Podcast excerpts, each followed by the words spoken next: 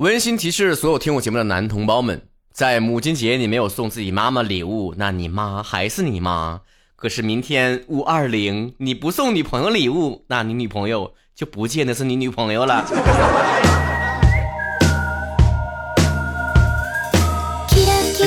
扎心不？还曹哥好吧？无期一身轻。如果像想曹哥这么自在的话，欢迎在五月二十号之前跟曹哥一样恢复单身哦。曹哥最近心态是不是有点崩啊？你说这一茬接一茬，没完没了的。二月十四号、三月十四号，现在整个五十五月二十号，有完没？我跟你讲，单身狗的脾气，我跟你讲很古怪了。一个人已经处的很古怪了啊，说不定什么时候又爆发了。就想起来之前看到一个新闻，说的这个呃，有一个小伙儿啊，骑车这个逆行，然后被交警拦下来了。然后呢，这个人突然间就崩溃了，给这个交警扑通跪下了，然后这整个人就崩溃的就往桥边跑，要要投河。这交警也吓一跳啊，赶紧给拉回来了。完，小伙就说了：“我压力好大呀，我每天加班到十一点、十二点，我女朋友没带钥匙，我要送钥匙回去。我其实也不想这个样子，等等吧。所有人都逼我是吧？这个女朋友也逼我，领导也逼我，我现在感觉走投无路的样子。”然后很多人吧，在这个微博下面就留言说：“哎呀，非常理解这种成年人说崩溃就崩溃的瞬间。”今天呢，咱们就来讨论一下这个话题，看看曹子高们都有什么样的瞬间啊？找抢不到微博的名的仔说了，也是件小事了，想让男朋友陪我去吃火锅，等了他好几天都一直没有空，就委屈的不行。别委屈，孩儿，实在不行，曹哥陪你吃，只要你请客。杨花如雪，雪如烟。说了，辛辛苦苦上了一天的班，超级想吃西瓜。想起来早上还剩了半个在家里面，回家之后发现被妈妈吃了，就爆哭。对不起啊，我是一个专业的脱口秀主持人，一般情况下我是不会笑的，除除除非憋不住。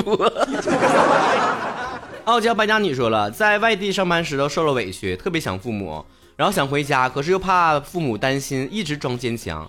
晚上父母的一个电话问最近怎么了，有没有吃好喝好啊？受委屈了，过得不好就回家吧，爸妈一直都在啊。听到这些呢，就眼泪就根本就止不住了，跟不要钱似的流。这条我真深有同感，我发现就是不管是家人呢，还是朋友的一句你最近怎么样啊，辛不辛苦啊，就突然就会让你泪奔，你知道吗？而且我发现最能让我哭出来的一句话就是：哎，你咋了？你不会是要哭吧？你可千万别哭啊！你那本来没想哭，一下哭出来了。Evil 聂信说：呃，就是有一天呢，在学校里面非常的丧，被老师 diss 啊，被同学开玩笑。然后下午回家的时候下雨了，回到家之后发现我妈没给我做饭，只没给我做，我就好伤心，一下控制不住自己，是不是有点矫情？你不是矫情，你是有点饿了。顺便问一句，你是不是双鱼座？因为我发现很多双鱼座都有这种，就是经常会想，哎呀，同学也不搭理我，老师也不喜欢我，没有对象，父母又不关心我的这种被全世界遗弃的心情。卢明一一说了，分手的时候呢，和他在一起，感觉他对我漠不关心，不在乎，开始自我否定，自己没有魅力，没有闪光点，没有闪光点，就说你没有闪光点。你关注曹哥的微博，这不就说明你品味比别人高高出一大截子去了吗？分手之后的一段时间嘛，确实会自我怀疑，就觉得自己好像没有魅力啥的。但是你过一会儿你就发现了，那其实是瞎了他的狗眼。你看看那娱乐圈里面那女明星长得多漂亮呢，像仙女似的，那男朋友不出去瞎搞去吗？即便家中盛着山珍海味，还想出去闻闻臭鱼烂虾。一静九七四八二说了，心情压抑，打算跟自己的好闺蜜说，结果她一说了一句是“就你事儿多”。哎，我能跟你说我有同同款朋友吗？就我有时候心情不好找朋友聊的时候，他也啥玩意儿？就这玩意儿，你把我就这事儿把我叫来了。反正我纳了闷了，咱都是平民小老百姓的，那玩意儿心情不好不都因为点小事儿吗？你说那玩意儿哪个动物要灭绝了，和哪国家要跟哪国家打起来那种事儿，咱也操不上心呢。就是这种开外的朋友，我真受不了。或者是你当生跟别人生气的时候，跟这朋友倾诉一下，对，谁谁怎么怎么怎么样，他就会说啊，你这个从你理智的角度来讲吧，你有做错的地方的。我去你奶奶个爪！有的时候跟朋友聊天，那是就是一种情绪的发泄，你跟着应和一下，把这股火清出去就完事儿了。你整什么理智？你搁上我这跑大老远跑你听思想政治课来了？往西去说了，压抑的时候一首歌让人都让人泣不成声。是六月雨吗？雨轻轻地飘下，打湿左侧肩膀。我们来一个约定好吗？等到六月份的第一场雨，我们所有人都分享六月雨到朋友圈，这就是我们作为曹子高的暗号。OK。MC 右色说了，委屈了就会哭吧，我从来都不需要其他的事情帮助我哭，想哭就哭。想哭就哭，要哭得响亮。草莓酱的蓝妹妹说了，可能一个人在在外久了，然后真的很想家的味道吧，很羡慕那些小孩子能牵着父母的手，那个时候很开心。嗯，可能只能够停留在六七岁吧，太想念妈妈做的饭的味道了，只是父母离异了而已。这倒是真的，这玩意儿这妈妈做的饭，你就不知道是咋就是好吃。你就像我妈做溜段，真挺好吃的。啊，跟外面那个饭店真不一个味儿的，可能是不用地沟油吧。不过说到妈妈做的菜，我还想起来了，小时候我家里面有一阵是困特别困难的时候，我妈做给我做锅包肉，用那个素鸡做的，没有肉。哎，你说是不是欺诈？我都吃了半盆了，我告我那不是肉。你说当时我要懂法的话，是不是可以去告我妈去？Sarah 千有深度说了，听东北话脱口秀。哎呀。听我脱口秀能听哭，那你也是挺厉害，你很棒棒哦。不会是笑哭的吧？不过我真倒是听听说有一些同学听我的某一期节目会听哭。你听哪期听节目听哭过吗？可以在我们的留言下方讨论一下啊。冲江州说了，异地吧，知道他不能来看我，哭的歇斯底里。因为如果错过那一次见面，下次就是一个多月的时候了。结果还是错过了那次见面，但好在没有错过他。上大学的时候就这样嘛，一整放那个一两个月的那个寒假、暑假啥的。你说平时对于没有对象的时候，那放假是天大的好事儿，但是一有对象的时候，你就会觉得这一两个月真的挺漫长的。所以那天跟对象说的，要不然你来我的城市看我，要不然我去你的城市看你呀，要不然我们就分手。我发现我以前挺作的哈。六 日为子说。每次想哭的时候呢，就告诉自己哭了也没用，哭了解决不了问题。有的时候实在忍不住哭了，哭了过后之后懊恼自己没出息，想抽自己。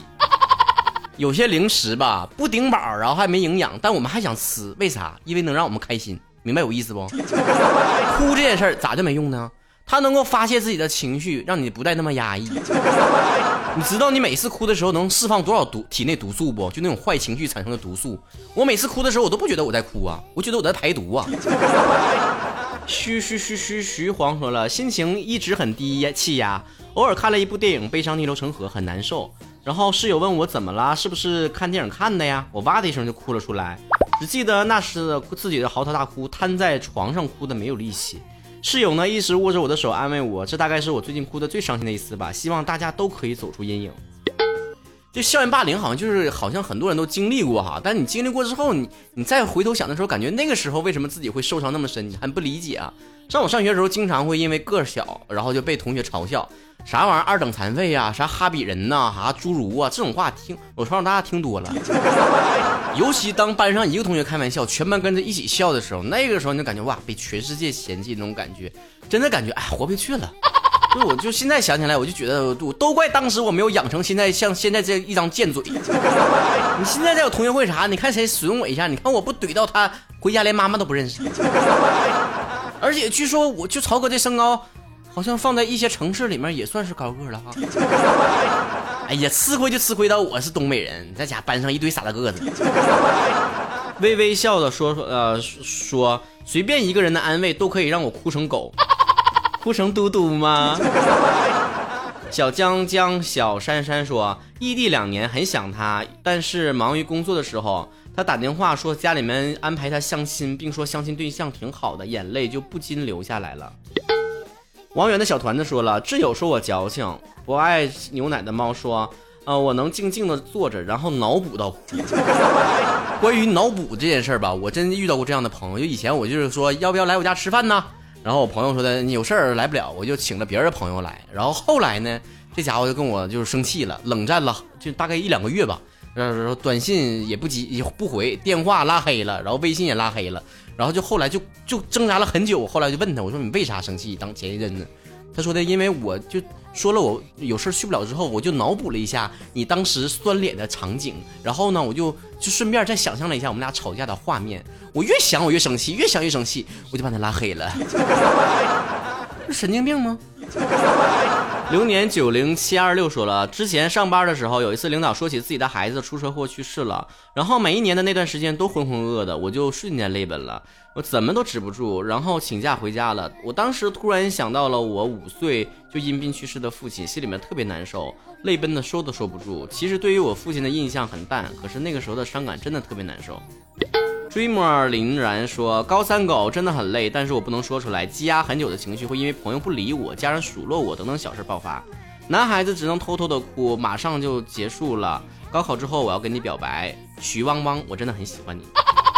妈，刚想安慰你两句，后面还给我撒了句狗粮，你这个来个回马枪，你去鞭子去。薰衣 草小燕子说了，晒衣服的时候刚挂上去的衣服就掉地下了，呃，我所有的委屈都瞬间爆发了。”艾薇钱不易说工作压力大，有一天早上挤了四趟地铁都没上去，我就哭了。我跟你讲，我我读到这儿留言，我就发现你是最值得哭的。尤其是当那些比你还晚来的乘客也在你前面挤上车的时候，我真的受不了。天生的叛逆者零九零零零五说了，高中的时候呢，偷偷的拿带手机去学校玩，晚上在宿舍洗脚的时候被老师抓个正着，到办公室泣不成声哭了半个小时。那说那是我妈的手机，然后老师就，呃给我了，还破了个例。哈哈哈哈。月儿七什么一圈舒适说了，郁闷的时候看看书听听歌，现在可以听您的东北话脱口秀了。要不然就是出去走一走，到公园的一角静静的坐着，感受自然风吹过一瞬间的清凉。哎，你说吹吹风这玩意儿，我想起来，你今天来北京试试，呃，吹吹风，那家伙这北京大风能把你腿毛都吹掉。对于这个话题，我就特别有发言权，因为我这个人是特别容易崩溃，是吧？你就是嘚嘚嘚嘚嘚嘚嘚嘚嘚嘚嘚，我是个容易受伤的男人。去年年底的时候，我记得吧，还是那个过完年年初那时候吧，有一段时间我特别忙，然后公司里面特别多的事儿，可能刚接手了一个新的工作，然后就是从早都忙到晚的那种，然后到晚上可能还得加班。北京交通你也知道哈，下了班之后坐完地铁到家了，可能有的时候都已经十一二点了。那个时候到家之后真的很累了，你还要洗澡啊、洗衣服啊。等等等等，你就忙一忙就忙到半夜，根本就一点录节目的时间都没有。然后那个时候可能就经常会拖更，你们也知道，有段时间我经常拖更，那种工作最忙的时候。然后我就打开手机，我看看回看大家伙儿留言吧，因为我以前不都说了吗？我治愈自己心情不好的最好的方法就是看粉丝给我留言啊，正好赶上所有的那个粉丝那个时候都都在说催更催更，曹晨催更，曹哥催更，然后还说的你是不是今天人气高了，有点飘了，怎么怎么样，不像以前了，更新那么勤了。哦，我当时真的就是一口老血，差点喷在手机上，你知道吗？就是平时大家对于的催更，我就觉得很理解，然后又很，但是那天就真的是因为所有人在催我，就是公司的人在催我工作，然后别的人也在催我别的，然后粉丝在催我更节目，然后当天就半夜我就出门，然后在家楼下的那个二十四小时的那种便利店，我就买了一瓶红酒，在家里面喝，就合计我我不想想那么多了，我谁都不管了，把手机就关掉。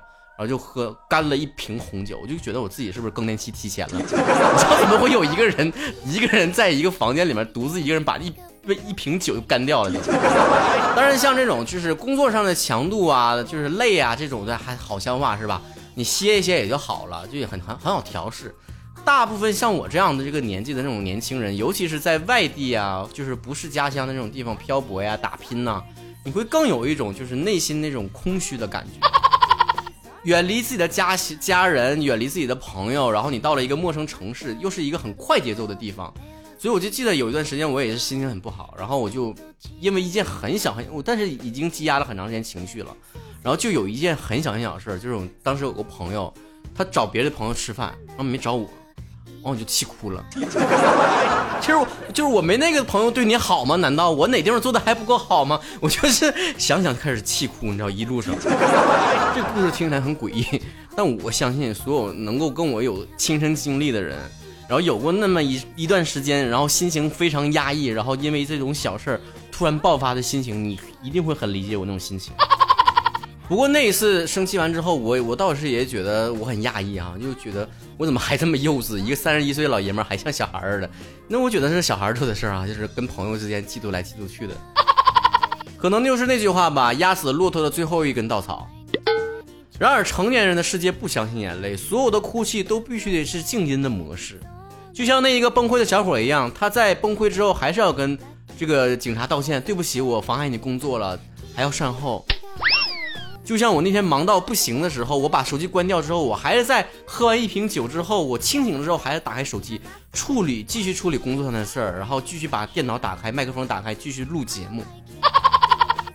跟生气的朋友也依然会笑脸相迎的挤出一个微笑，说没事，我没生气，那只是一个不知道怎么突然间我可能就是被下降头了吧，鬼上身，一边上一边还要给自己打鸡血。因为这个社会这么没有给你太长崩溃的时间啊，成年人的世界没有那么多的风轻云淡，大部分都在带着枷锁跳舞，那穿着厚棉袄去泡温泉。我们很少去注意自己的这种情绪的积累啊，只在乎自己体重的积累。但其实道理都是一样的，平时那些小情绪没有及时的、随时的消化掉，就会积累成一定程度，就是突然突如其来的那种崩溃。就九阴必下雨啊，九屁后必有屎。所以我们看到了像新闻中提到这种突然崩溃的这种小伙，还有那种动图里面突然在地铁里面啃着面包啃着啃着突然流泪的这种上班族。在人前咱们光鲜亮丽，在朋友圈里面咱们岁月静好，但是生活当中我们还要允许自己有无能的怒吼和脆弱的哭泣。生活艰难的地方很多，我们为什么连心疼自己一下都不舍得呢？我刚来北京的第一年就遇到过一次，呃，公司就是团队解散，然后我是工作这么多年，我唯一次经历了没有被公司认可工作能力的一个经历。我始终认为我个性很要强，然后到哪里都会是那个很优秀的人。我第一次经历这种，我内心很难接受。然后因为也又是来到北京的第一份工作。然后我就跟朋友一起约去吃饭。当天北京下了很大很大雨，我没带伞。然后我们那一顿饭局结束的时候已经快就十二点了。然后地铁、公交肯定都没了嘛，车又打不到。你们也知道，北京那个下雨的时候，三里屯根本打不到车。然后我就坐了一个什么公交啊，什么夜车。然后下了这个公交之后，我找不到家了，我一个路痴啊，手机又没电了，没办法导航，我就在雨里面就一个人走，就是走到那又没有什么可以挡雨的地方。然后走到半路，我那个肠胃炎又犯了，然后开始内急，又找不到公厕，然后我就往家走。然后到家之后，我当时还在跟室友去合租，然后我想马上本人想说回到家赶紧洗个澡，然后上个厕所，结果呃室友在那个浴室里面半个小时也没出来，我就腾着那个浑身湿漉漉的衣服，然后蹲在那个地上，把那个手机充上电，把手机打开，然后我就给这个朋友说，我这一天简直是我这辈子最糟糕的一天。然后我的朋友就给我回了一句，他说现在已经是第二天了，因为已经过了十二点了嘛，就是已经是第二天了。所以有的时候人生就是，所以我说谁的生活都会遇到低潮的时候，觉得会有那个过不去的坎儿，会有突如其来的崩溃。可是我觉得成年人应该做的事情不是，不是硬逼着自己不崩溃，而是当这个突如其来的崩溃出现的时候，我们知道如何去化解。生而为人很辛苦，我们要允许自己脆弱，想哭的时候就哭出来吧。其实曹哥不光可以陪大家笑，也可以陪大家一起哭。明天还会有崭新的太阳升起来，温暖我们每一个人。